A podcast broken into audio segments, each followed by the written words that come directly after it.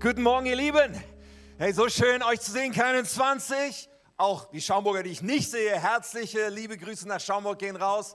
So gut, dass wir heute wieder zusammen sind, mitten in dieser Lieblingszeit, also von mir, des Jahres. Ehrlich gesagt nicht, weil es Herbst wird, weil Herbst bedeutet, dass es danach Winter wird und das ist definitiv nicht meine favorisierte Jahreszeit. Aber diese Zeit als Kirche nach dem Sommer in diese Visionszeit zu gehen, mein Herz für sein Haus, ist für mich ein absoluter Favorite. Über Vision nachzudenken, dazu, wozu existieren wir überhaupt und uns äh, damit zu beschäftigen, was Gott mit uns vorhat. Und diese Wochen bauen sich so auf und dann haben wir die Boost-Konferenz wir haben dann die Berufskonferenz. Oh yeah, ich hoffe, du hast dich schon angemeldet und alle Abende freigeräumt. Jedenfalls, das wird stark Anfang Oktober und dann haben wir am 9. Oktober dann zum Abschluss des Ganzen unseren Visionsopfer äh, Sonntag, mein Herz für sein Hausfinale. Ich liebe diese Zeit. Und ich liebe das auch, dass wir uns beschäftigen mit einem neuen Thema. Und dieses Thema ist einfach der Hammer. Das Thema Roots, das Thema Wurzeln. Und wenn man darüber nachdenkt, was das so alles beinhaltet, ist das so ein geniales Bild.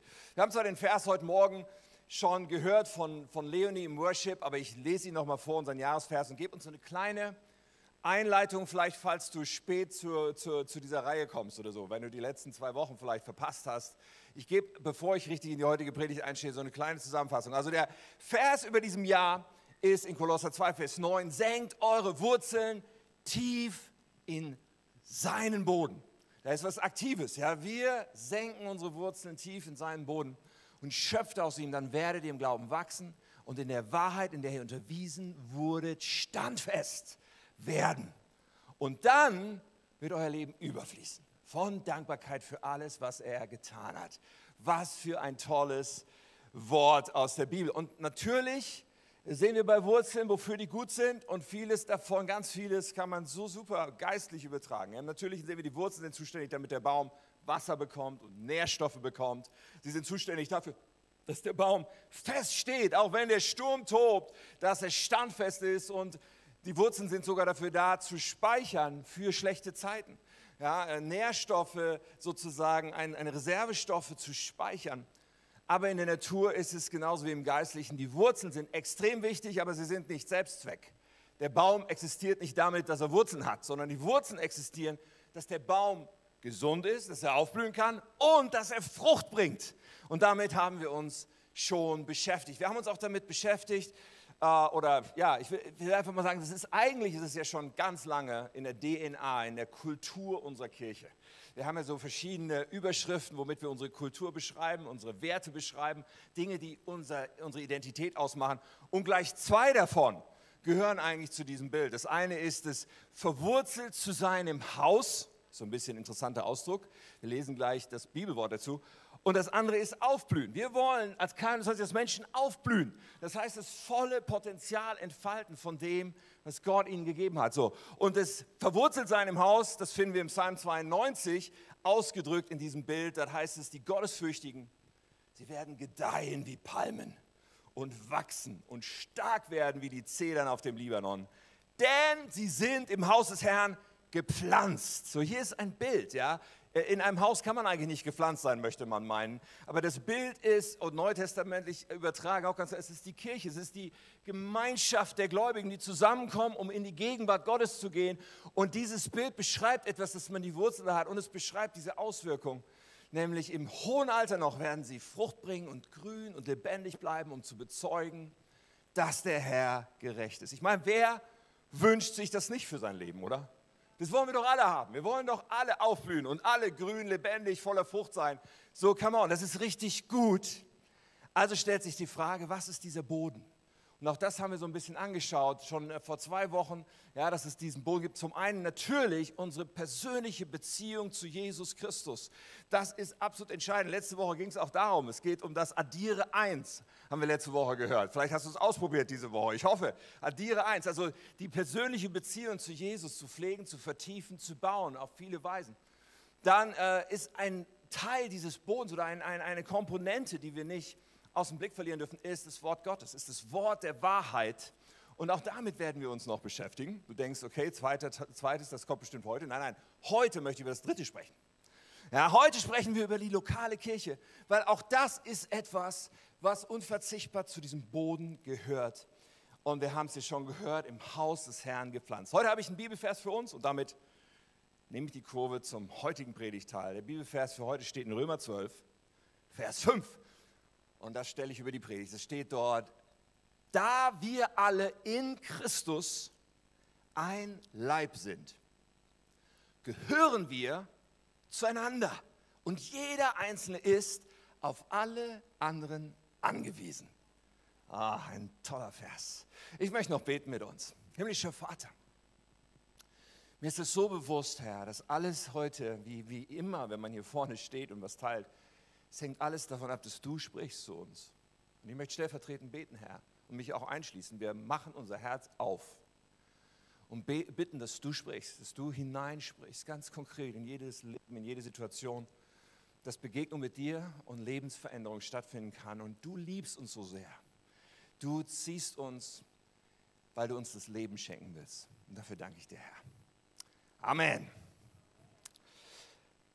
Super faszinierend, sich mit Wurzeln zu beschäftigen. Ehrlich, ich, ich, äh, als, als wir das Thema so hatten, da war mir das noch gar nicht in in all diesen Facetten klar. Diese Woche habe ich gelesen darüber, dass Wurzeln, total faszinierend, Wurzeln bilden miteinander Netzwerke. Sie verbinden sich miteinander.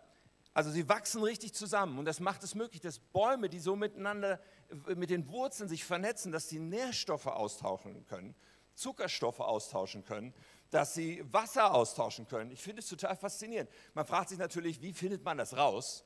Wie kann ein Wissenschaftler so die Wurzeln untersuchen? Ich meine, die sind schließlich unter der Erde. In Deutschland nimmt man da einen Feuerwehrschlauch und spritzt so richtig die, sozusagen die ganze Erde daraus, bis man sich die Wurzeln angucken kann.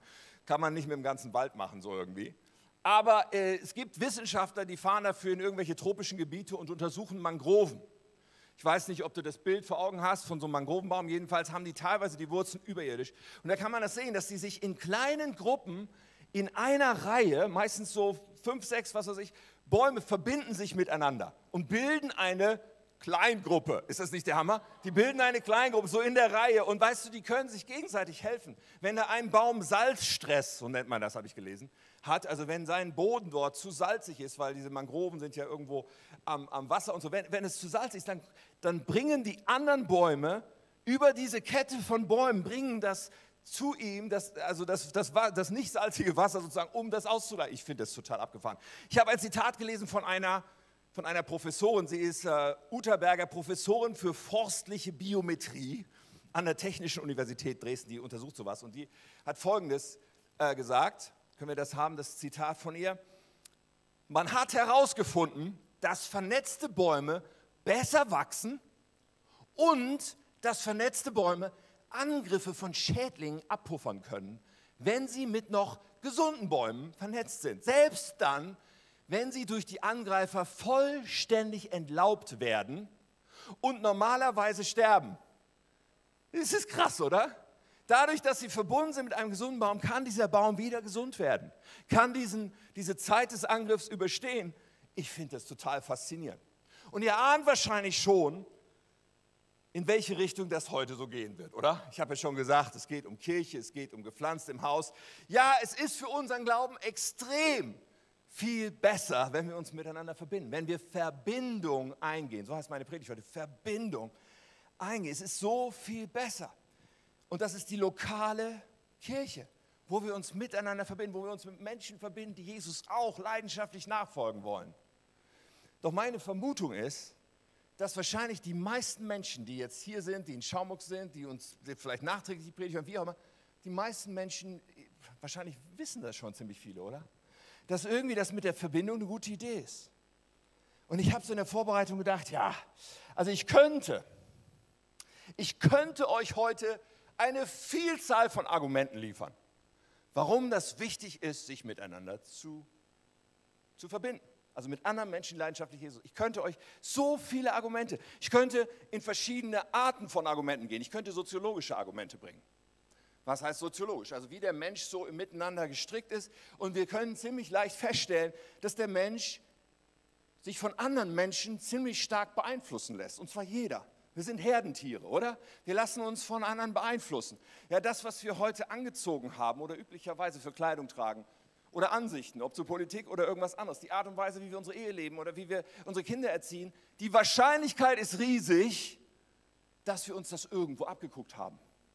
Wir halten uns ja oft für so mordskreativ, aber die Wahrheit ist, dass nicht unbedingt alles so in uns als Erfindung von uns entsteht, sondern tatsächlich, wir gucken uns unheimlich viel ab, oder? Menschen beeinflussen Menschen. Und, und, und das Umfeld, in dem wir uns befinden, beeinflusst uns. Die Menschen, mit denen wir, das ist, ja, das, und wenn wir das uns klar machen, da ist der Clou drin, wenn wir uns das bewusst machen, können wir wählen. Wir können nicht wählen, ob wir beeinflusst werden, weil Menschen werden beeinflusst. Aber wir können das Umfeld wählen. Und wenn wir da etwas verschieben, wenn die Priorität sich ändert, wenn wir, wenn wir in einem schlechten Umfeld waren und wir gehen in ein Umfeld, was gesund und gut ist, dann verändert sich was an Einfluss auf uns. Genauso wie umgekehrt, wenn wir dieses gute Umfeld verlassen, dann sind wir nicht in einem leeren Raum, sondern dann werden andere, vielleicht nicht so gute Einflüsse da sein. Menschen beeinflussen Menschen. Ich könnte darüber reden, über Soziologie. Und äh, dazu gehört für mich auch, dass es im Menschen eine Sehnsucht gibt nach Verbundenheit. Ich glaube, dass jeder Mensch das spürt. Eine Sehnsucht nach Verbundenheit. Und Verbundenheit hat ja mit Verbindung zu tun. Ja, diese Frage, wo gehöre ich hin? Wo gibt es andere Menschen, die ich kenne und die mich kennen? Und, und, und wo gibt es Menschen, wo ich dazugehören darf? Ja, manche sagen, okay, ja, ich, dafür ich bin ich verheiratet. Okay, das ist eine starke Dimension, aber der Mensch hat Sehnsucht, dass es da ein ganzes Geflecht gibt wo ich hingehöre, wo ich verbunden bin. Und für manche klingt das fast wie eine Utopie, als könnte man sowas gar nicht erleben. Aber die tiefe Sehnsucht, die haben wir Menschen und die ist da aus einem bestimmten Grund.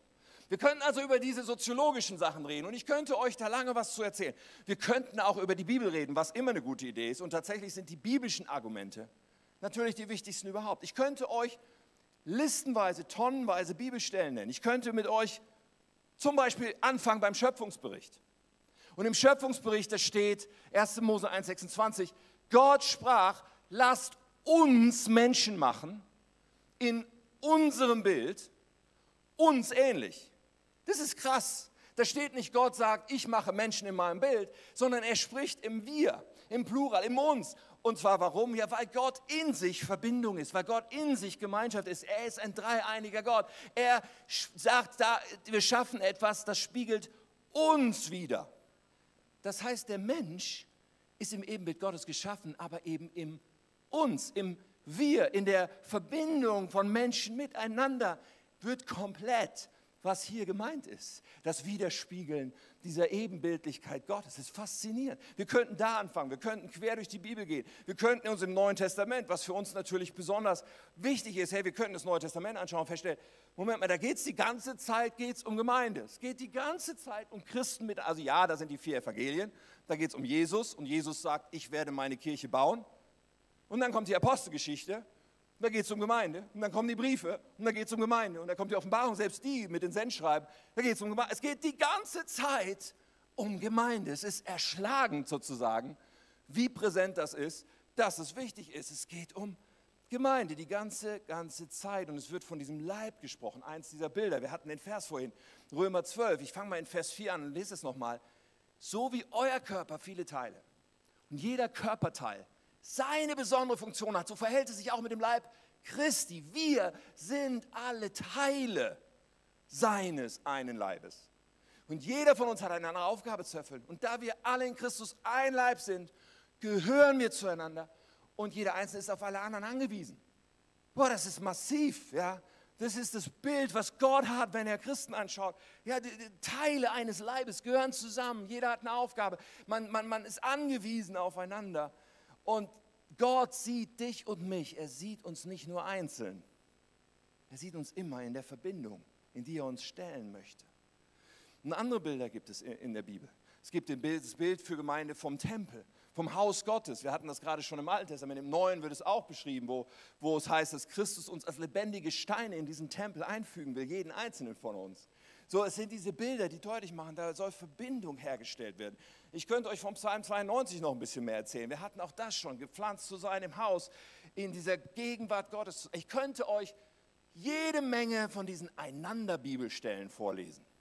Ja, wir hatten Römer 12 ist ja, ja einander, aber auch, auch in, in Johannes spricht Jesus in, in Johannes 13, Vers 34, da sagt er, so gebe ich euch nun ein neues Gebot liebt einander.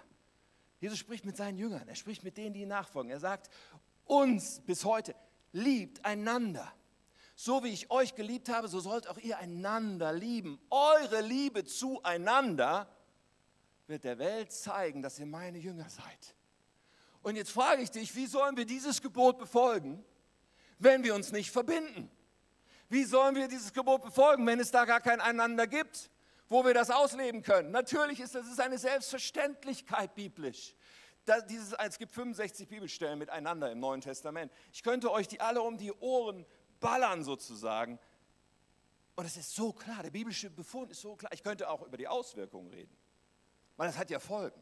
Psalm 92 hat es ja angedeutet, ja, dass wenn wir gepflanzt sind im Haus, dass das dazu führt, dass wir grün und lebendig sind und, und, und stark werden und wachsen und bis ins hohe Alter Frucht. Auswirkungen. Man könnte sagen, geistliche Naturgesetze. Dinge, die sich in unserem Leben auswirken oder Dinge, die uns entgehen, wenn wir das nicht leben. Das ist übrigens etwas, was man im Alten Testament mal sehr äh, äh deutlich vor Augen gemalt bekommt, wenn man das Buch Haggai liest. Ich weiß nicht, ob du das schon mal gelesen hast, eins von diesen kleinen prophetischen Büchern. Aber der, das ist in eine konkrete Situation geschrieben, nämlich wo das Volk Israel so in, in, in äh, sozusagen stückweise zurückkommt ins Land, zurückkommt nach Jerusalem und dieses Volk anfängt, die eigenen Häuser zu bauen, aber nicht das Haus Gottes wieder aufzubauen.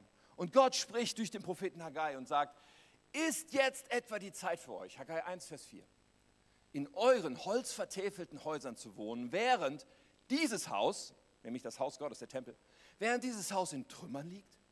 So spricht der Herr, der Mächtige, sagt er. Seht doch, wie es euch geht. Ihr habt viel ausgesät, aber wenig geerntet. Ihr habt zwar zu essen, aber ihr werdet nicht satt. Ihr habt zwar zu trinken, doch euer Durst bleibt ungestillt. Ihr habt Kleidung, doch sie hält euch nicht warm. Und die Lohnarbeiter müssen ihr Geld in löchrige Beutel stecken. Das ist krass. Und manchmal kann es einem ja so gehen, oder? wenn wir gerade die Inflation erleben, fühlt sich auch so an, als würden wir unser verdientes Geld in löchrige Beutel stecken. So manchmal ist das so. Ja?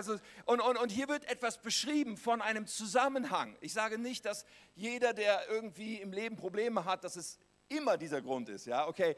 Aber es ist auf jeden Fall ein starker biblischer Aspekt, dass wenn wir unser Leben nicht ins Haus pflanzen und die Priorität nicht aufs Haus setzen, dass dann Dinge auch ausbleiben an Segen, an Wirken Gottes. Das ist ein krasser Zusammenhang, der für mich biblisch sowas von unfassbar dick da ist, so, so stark belegbar ist mit so vielen Dingen. So hier wird deutlich, wenn wir mit unserem Leben das Haus Gottes bauen, wird er unser Haus bauen, also unser Leben bauen. Und wenn wir das nicht tun, wird in unserem Leben auch etwas auf der Strecke bleiben. So, so klar. Ich könnte euch das alles erzählen, oder? Ich habe das, aber ich habe so gedacht, na, das wissen die ja alles schon. Oder das wissen die doch alle schon. Ja? Matthäus 6,33, so ein bekannter Bibelvers. Wenn ihr für ihn lebt und das Reich Gottes zu eurem wichtigsten Anliegen macht, wird er euch jeden Tag geben, was ihr braucht. Wir wissen das doch alle. Wir kennen doch diese Zusammenhänge. Unser Kopf ist doch voll damit. Dann könnte ich noch von Erfahrungen sprechen. Und da gibt es jede Menge in meinem Leben. Es gibt meine eigenen Erfahrungen. Ja. Ich sehe, wie mein Leben ohne Kirche war und wie es war, als ich zu Christus kam und wie es dann nochmal sich krass weiter verändert hat, dadurch, dass ich mich in Kirche gepflanzt habe. Ich könnte so viel davon erzählen und glaube, dass so viel Gutes in meinem Leben geistlich auch damit zusammenhängt, in Kirche gepflanzt zu sein. Ich könnte auch von anderen Leuten erleben, äh, äh, berichten, Leute, die ich begleitet habe. Ein junger Mann, der zum Glauben gekommen ist, als ich auch noch ein junger Mann war, und, und wir waren irgendwie zusammen in einem Urlaub und, ich, und wir haben uns da besser kennengelernt und der ist über die Gespräche irgendwann hat er sich entschieden, ich möchte auch diesem Jesus nachfolgen. Der kam aber aus einer anderen Stadt, aus einer Großstadt in Deutschland, wo es mir klar war, der braucht da eine Kirche. Ich, ich kann nicht von meinem Wohnort aus, ich kann mich gar nicht so richtig um den kümmern. Der braucht da Kirche. Ich habe ihm das eingehämmert. Und er sagt, okay, alles klar, ich suche mir eine Kirche. Und dann hörte ich schon, ja, da war ich da, in dem und dem, aber kein Mensch ist auf mich zugekommen. Ich dachte, das kann doch nicht sein. Dann bin ich ihm besuchen gefahren und habe gesagt, komm, jetzt hier Sonntag, wir gehen zusammen mal in die Kirche. Wir schauen uns das mal an, die Gemeinde. Und, und wieder überhaupt niemand interessierte sich für eine neue Person in dieser Kirche. Ich dachte, das kann doch wohl nicht wahr sein. Monatelang hat er das versucht. Und hat wieder eine neue und hat irgendwas ausprobiert, hat versucht irgendwo zu landen, monatelang. Und es ging nicht vorwärts. Ich war total frustriert. Aber dann, dann kam dieser Moment, wo er in eine Kirche kam und merkte, okay, hier, da werde ich begrüßt. Und, und dann sagen die, hey, wir haben einen Alpha-Kurs, das ist genau das Richtige für dich. Also einen Grundkurs über, über Glaubensgrundlagen. Er hat sich angemeldet, er hat sich verbunden mit anderen, er hat Leute kennengelernt, er hat so viel über den Glauben gelernt und er ist angefangen zu wachsen. Man konnte das so, ja, wie so eine Pflanze, die, äh, manchmal sieht man ja so Zeitraffer, ne? wenn so eine Pflanze aus dem Boden kommt. Das war wie Zeitraffer. Man konnte sehen, wie, er, wie sein Leben nach vorne geht, wie, wie, irgendwann war, war er in der Gemeindeleitung von dieser Kirche, weil er über Jahre so gewachsen war, hat eine tolle Frau dort kennengelernt, sein ganzes Leben ist anders gelaufen. Ich konnte sehen, was es für einen Unterschied macht, dass er gepflanzt wurde. Seit einiger Zeit be be begleite ich eine Person, die auch zum Glauben gekommen ist, aber die sich bis jetzt noch nicht gepflanzt hat. Ich hoffe, das ändert sich noch. Aber ich denke auch da, auch andersrum. Ich sehe, so vieles funktioniert nicht. Es hat solche, ich könnte über Erfahrungen, aber ich denke so, ihr wisst das ja schon alles, oder? Ich meine, was soll ich euch das erzählen? Wahrscheinlich wisst ihr das schon alles. Was, ja, ich könnte hier so richtig äh, ausrasten hier vorne, um euch das alles zu erzählen, aber wahrscheinlich wisst ihr das ja schon alles. Es ist so eine tiefe Überzeugung in mir, dass Jesus möchte, dass wir uns verbinden mit anderen Menschen, die ihm leidenschaftlich nachfolgen. Dass wir verbinden uns in Kirche. Dass, dass, dass wir das zu Prio machen, mit unserem Leben sein Haus zu bauen, weil dann baut er unser Haus. Und dass wir eine gesunde Kirche finden, wo wir uns einbringen, wo es dann natürlich darum geht, dass wir gemeinsam Jesus nachfolgen. Dass wir gemeinsam Veränderungen erleben. Dass wir gemeinsam mit Jesus unterwegs sind. Und dadurch so viel Gutes in unserem Leben passiert. So was ist so eine Überzeugung. Und vielleicht gibt es immer noch irgendwen, der sagt, Ach Tim, das sagst du ja nur, weil du Pastor bist. Na, ist doch klar, du sagst das, du musst das ja. Ich meine, du willst natürlich, dass alle Menschen in der Kirche irgendwie so voll aktiv sind und so. Ist ja klar, du bist ja Pastor. Sorry, wenn du das denkst, aber ich kann dir eins sagen, ich würde das auch sagen, wenn ich nicht Pastor bin und ich würde auch das tun, was ich tue und auch diesen Appell leidenschaftlich bringen, wenn das damit gar nichts zu tun hätte. Wenn du denkst, ich, ich muss nur so meine Brötchen verdienen, hey, du könntest mir 10 Millionen Euro schenken. Ich würde das Gleiche immer noch tun. Wenn du mir übrigens 10 Millionen Euro schenken willst, ich kann dir nachher meine IBAN geben. Kleiner Scherz. Also, verstehst du, es ist, das hat damit nichts zu tun. Es ist meine absolute Überzeugung, Gott möchte, dass wir miteinander in Verbindung gehen. Und er möchte unser Leben dadurch segnen. Er möchte dadurch wirken in uns. Er möchte, dass wir uns pflanzen in Kirche, also verbindlich sind, in Kleingruppe gehen, in Teams gehen, miteinander freundschaftliche Beziehungen, sodass wir uns kennen und gekannt werden. Er möchte, dass wir uns verbinden. Wie gesagt, ich könnte so lange darüber erzählen. Die Beweislast ist erdrückend. Unsere Wurzeln gehören nicht nur in Christus, sie gehören in die Wahrheit, sie gehören ins Haus Gottes. Es gehört alles zusammen. So, und dann habe ich so gedacht, ja, ja, wir machen das, wir bauen auch Kirche deswegen so. Nur mal so als kurze Einschub und Erklärung. Deswegen sind uns Gottesdienste so wichtig zum einen, weil wir alle zusammenkommen, um gemeinsam Gott zu erleben und auch Menschen die Möglichkeit geben, Jesus Christus zu begegnen. Aber wir haben auch Kleingruppen und sind als Kleingruppen verbunden, wie die Mangrovenbäume, weil da ist echte persönliche Beziehung möglich. Da kann man es praktisch umsetzen, da kann man sich kennen und gekannt werden. Aber dann sind uns drittens Teams sehr wichtig, weil wir bauen gemeinsam etwas. Wir haben einen Auftrag und auch da verbinden wir uns. Und die nächste Generation ist uns unglaublich wichtig. Das sind so Dinge, die für uns alle unverhandelbar sind. So bauen wir Kirche.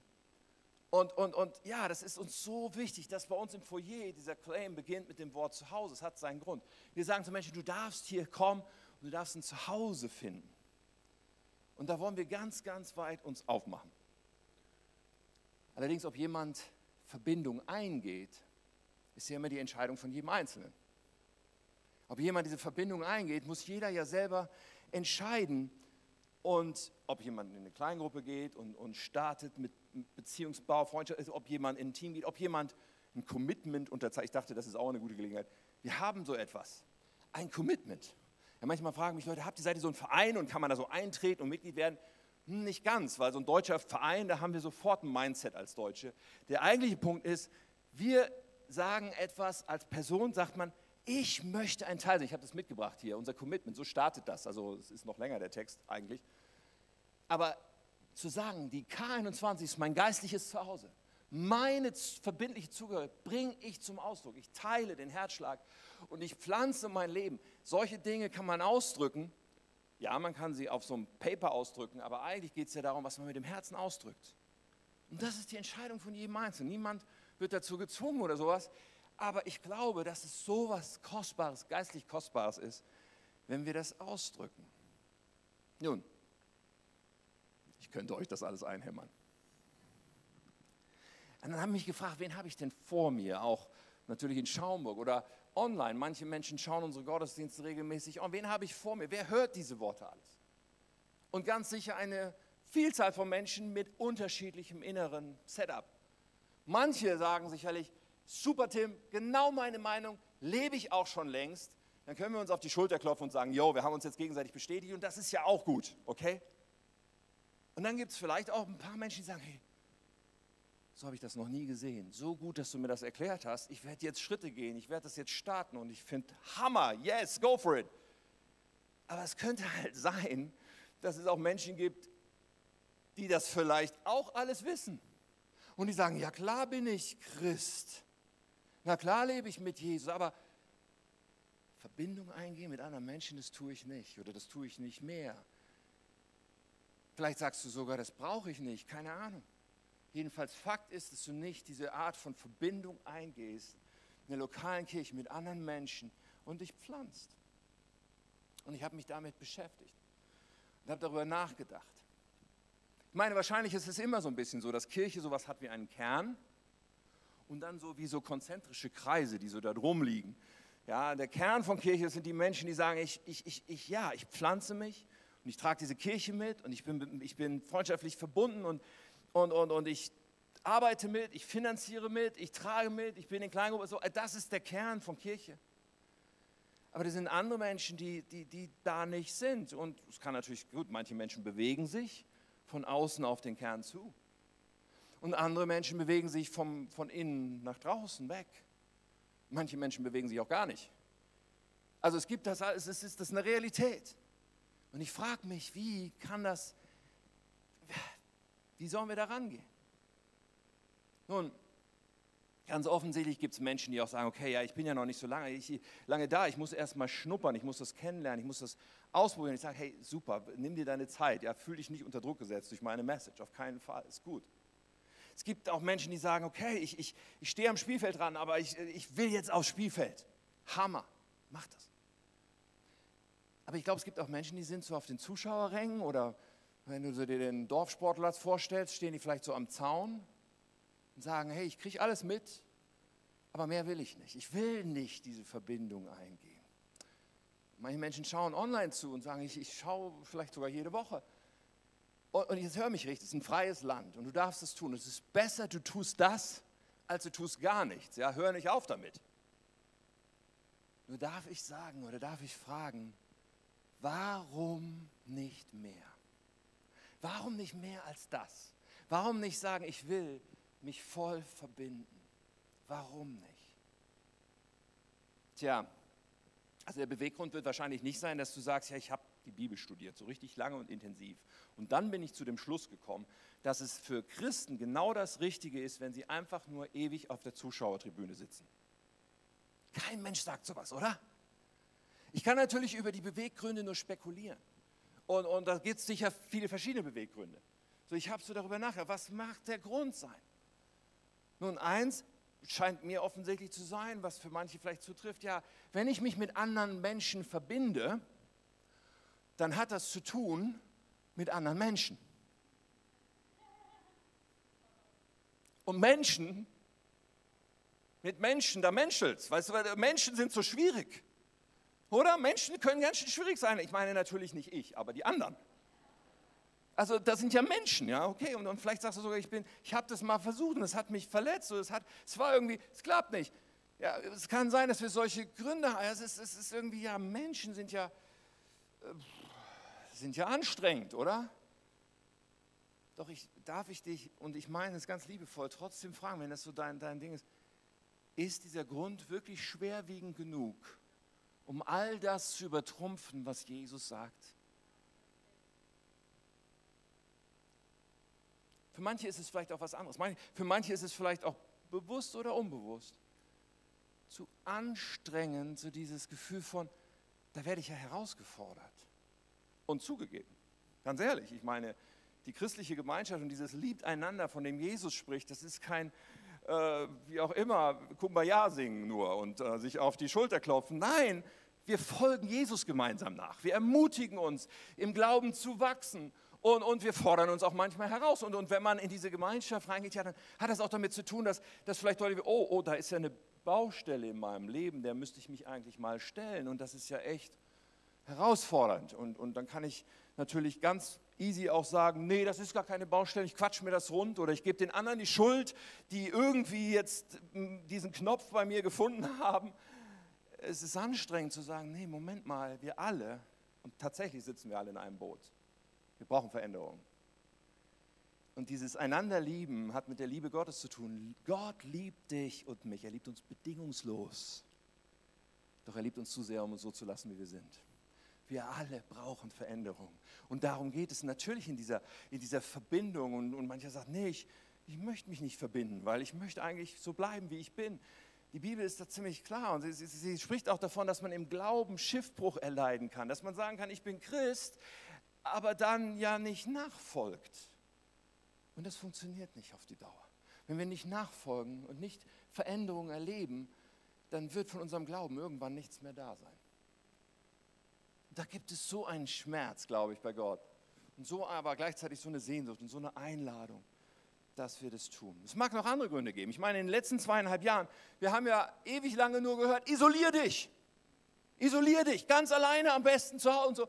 Und, und es gibt auch erstaunlich viele Christen, die gesagt haben, okay, ich, ich isoliere mich. Und ich bin nicht mehr Teil, ich komme da nicht mehr hin und naja, Zoom-Kleingruppe ist mir auch viel zu anstrengend, ich isoliere mich das hat richtig krasse Auswirkungen im Leben von Menschen, wo diese Verbindung fehlt, wo das Leben nicht mehr fließt. Und manche Menschen haben zu mir gesagt, oh, was macht das denn für einen Unterschied, ob ich da sonntags oder in der Kleingruppe, ob ich da komme oder ob ich sonntags zuschaue online. Es tut mir leid, meine Meinung ist da ganz anders. Es macht einen gewaltigen Unterschied. Einen gewaltigen Unterschied.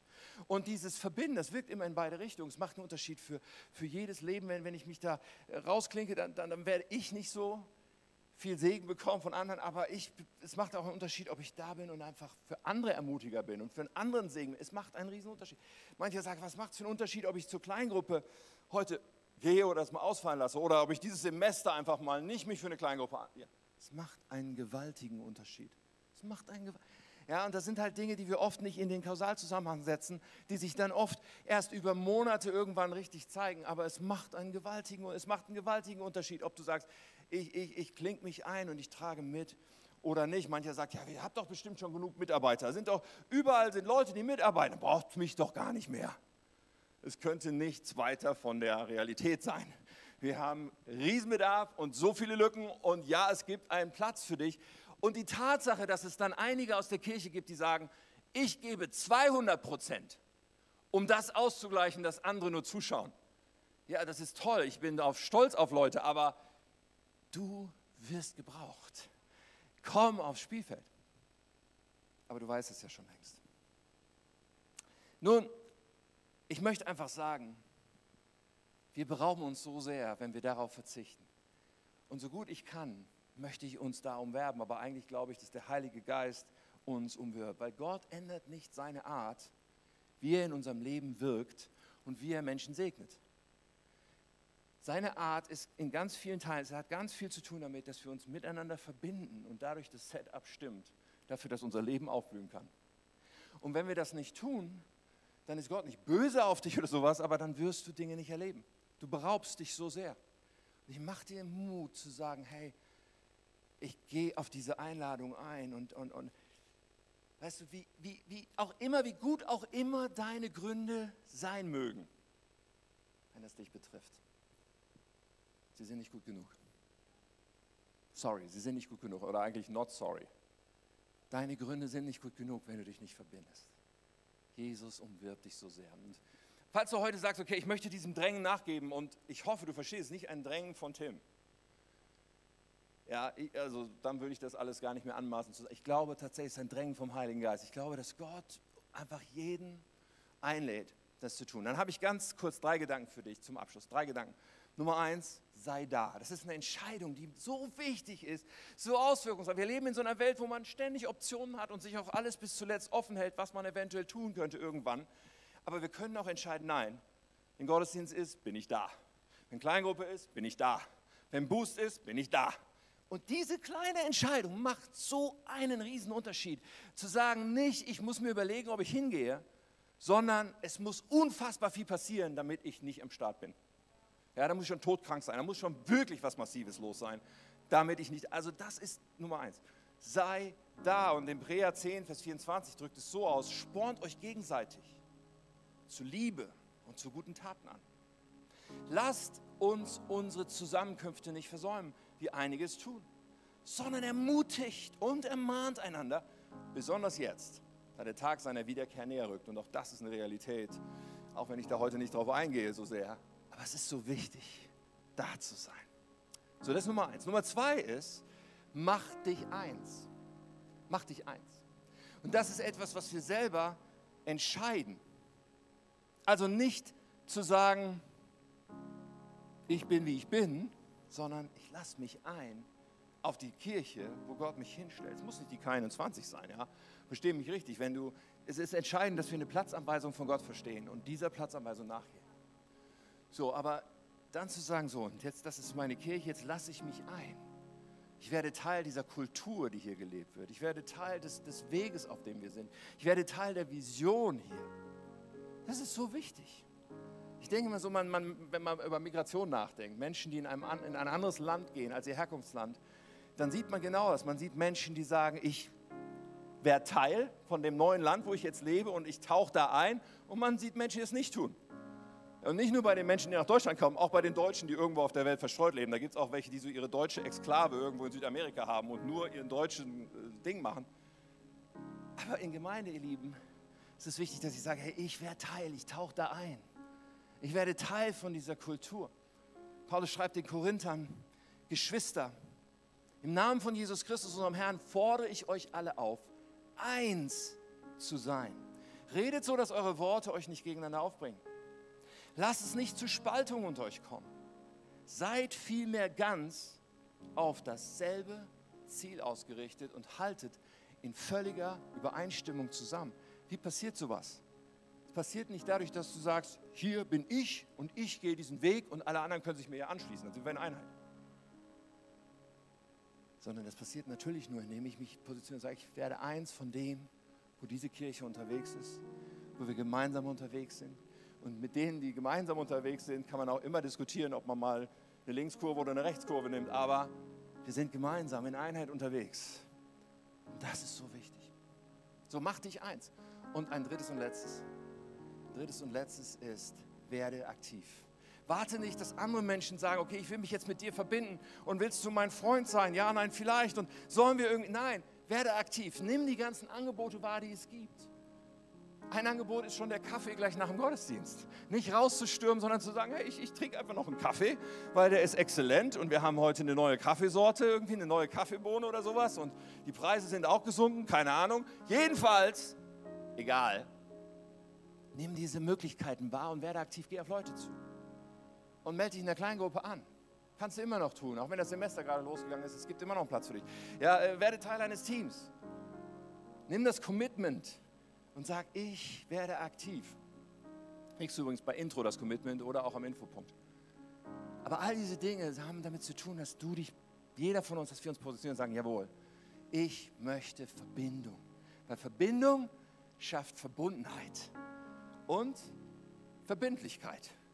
Ja, was für ein Wortspiel. Aber all diese Begriffe hängen eng zusammen. Verbindung eingehen wird uns verbunden machen. Und Verbindlichkeit ist nötig. So der Punkt ist, wir alle brauchen das. Wir alle brauchen Wurzeln in echter Verbindung mit anderen Nachfolgern. Und wenn du deine Gründe hattest, dann lass dich doch heute von Jesus umwerben. Ich glaube, dass er es ist, der dahinter steckt. Sag, verbinde dich. Verbinde dich. Sei da, mach dich eins, werde aktiv. Und wir haben so viele Möglichkeiten, wo du das, wo du andocken kannst. Als letzten Gedanken Stell dir vor, was passieren wird. sowohl in deinem eigenen Leben. Ich glaube zutiefst daran, dass unser Leben aufblüht. Ich habe es ja schon gesagt. Stell dir vor, dein Leben blüht auf, wo es aktuell nicht aufblüht. Oder wie Kolosser 2, Vers 9, unser Vers sagt es am Ende, ja, senkt eure Wurzeln tief und sagt es am Ende, dann wird euer Leben überfließen von Dankbarkeit für alles, was er getan hat. Stell dir vor, du bist in dein Leben in einem Jahr, in zwei, in fünf Jahren, boah, ich bin so dankbar, so krass, was Gott alles in meinem Leben getan hat. Ich glaube, das wird ein Resultat sein. Und dann, ihr Lieben, lasst uns vorstellen, was möglich ist durch die Kirche, wenn wir uns miteinander verbinden wie nie zuvor. Ich glaube, dass die Kirche in Deutschland immer noch ein schlafender Riese ist, eigentlich. Dass von dem, was möglich wäre, von dem, was Gott in unserem Land und darüber hinaus tun will, noch so unfassbar viel mehr geht. Stell dir vor, wir verbinden uns und begreifen das und sagen ja davon, dass Jesus uns in seinen Leib einfügen darf und uns unseren Platz geben darf, die Welt miteinander zu verändern. Amen. Okay, wir beten zusammen. Ich lade uns einmal aufzustehen. Ich lade dich ein, wenn ich jetzt bete und dann gleich auch eine Pause mache, dass du Gott eine Antwort gibst, dass du einfach mit Jesus darüber sprichst, was jetzt für dich war und wie du reagieren möchtest. Und er sieht unser Herz und das ist so kostbar. Danke, Jesus. Danke, Herr, dass du uns gerettet hast, dass du uns erlöst. Wie wir vorhin schon gehört haben, unsere Schuld ist vergeben. Wir gehören zu dir. Wir verbringen die Ewigkeit mit dir. Und Herr, für dich ist es untrennbar damit dass du uns verbindest mit Familie, mit Brüdern, mit Schwestern, mit Menschen, die dir auch nachfolgen, mit Menschen, die auch auf diesem Planeten immer noch rumlaufen, weil es für uns einen Auftrag gibt, mit Menschen, die sich gegenseitig ermutigen sollen, die gegenseitig einander lieben sollen und einander helfen sollen, auf dem Weg dir ähnlicher zu werden, Herr. Und heute, im Lichte dessen, wollen wir dazu Ja sagen. Herr, und viele von uns leben das schon längst bete, dass du uns immer wieder aufzeigst, wo wir anderen Menschen helfen können, wo wir andere Menschen ermutigen können, sich auch zu verbinden. Herr, für die Menschen, die aus welchen Gründen auch immer sich damit schwer tun, bete ich so sehr, dass ein neues Kapitel aufgeschlagen wird ab heute. Dass Menschen sagen, meine Gründe waren nicht gut genug, ich werde mich jetzt verbinden, werde Schritte gehen. Danke, Herr. Danke, dass du, Geist Gottes, uns immer hilfst wenn wir das Richtige tun wollen, dann wirst du uns die Kraft geben, die wir manchmal selber vielleicht denken, nicht zu haben. Danke, Jesus. Danke, dass du uns das Leben in Fülle geben möchtest. Und eins noch, ihr Lieben, während wir einfach im Gebet bleiben, lass mal die Augen zu, aber vielleicht bist du hier oder in Schaumburg oder online und du sagst, ja, ich glaube, dieses erste Ding, nämlich mit Jesus überhaupt zu leben, das ist in meinem Leben noch gar nicht so klar. Diese erste Ebene, eine persönliche Beziehung zu Jesus zu haben. Hey, und weißt du, das ist, das ist eine Sache, die kannst du heute starten. Jesus lädt dich ein. Er streckt seine Hand dir entgegen. Er sagt, ich bin dir näher als die Luft, die du atmest. Jesus sehnt sich danach, dass du sagst, komm in mein Leben. Und das möchte ich dir anbieten, dass wir das heute tun, dass du das heute tust und ich so ein bisschen Starthilfe leiste durch ein Gebet, was ich gleich beten werde. Ich werde ein Gebet formulieren du kannst dir das leihen und damit Jesus ausdrücken, komm in mein Leben, ich will dir gehören, sei mein Herr und sei mein Retter. Ich möchte von jetzt an mit dir leben. Ich möchte sicher sein, dass ich ein Kind Gottes bin. Ich möchte dir nachfolgen. Wenn du das bist, während die Augen geschlossen sind, um Privatsphäre zu geben, möchte ich dich ermutigen, dass du eine klare Entscheidung triffst. Und um das auszudrücken, auch für dich selbst, für mich, dass ich weiß, mit wem ich bete, aber auch für Gott, dass du eine klare Entscheidung triffst und Gott mal deine Hand entgegenstreckst, du deine Hand hochstreckst und sagst, jawohl, ich bin das heute. Ich möchte Jesus mein ganzes Leben anvertrauen. Zum allerersten Mal oder auch, weil ich das erneuern will. Herzliche Einladung dazu. Wer ist hier oder in Schaumburg? Streck mal kurz deine Hand entgegen. Gott entgegen. Jesus, ich will, dass du mein Herr ist. Das ist die Aussage. Sehr gut. So, ich werde jetzt beten und ich mache dir Mut, dass du dieses Gebet zu deinem Herzensgebet machst. Und alle, die schon mit Jesus unterwegs sind, hey, lass uns einfach das Gebet mitbeten und unterstützen. Wir beten zusammen. Lieber Jesus, ich komme jetzt zu dir, weil ich dir mein ganzes Leben anvertrauen will. Vergib mir meine Schuld. Räum alles weg, was mich von Gott trennt. Mach mich zu einem Kind Gottes. Füll mich mit deinem Heiligen Geist. Danke, dass du mich so sehr liebst. Danke, dass ich jetzt zu dir gehören darf.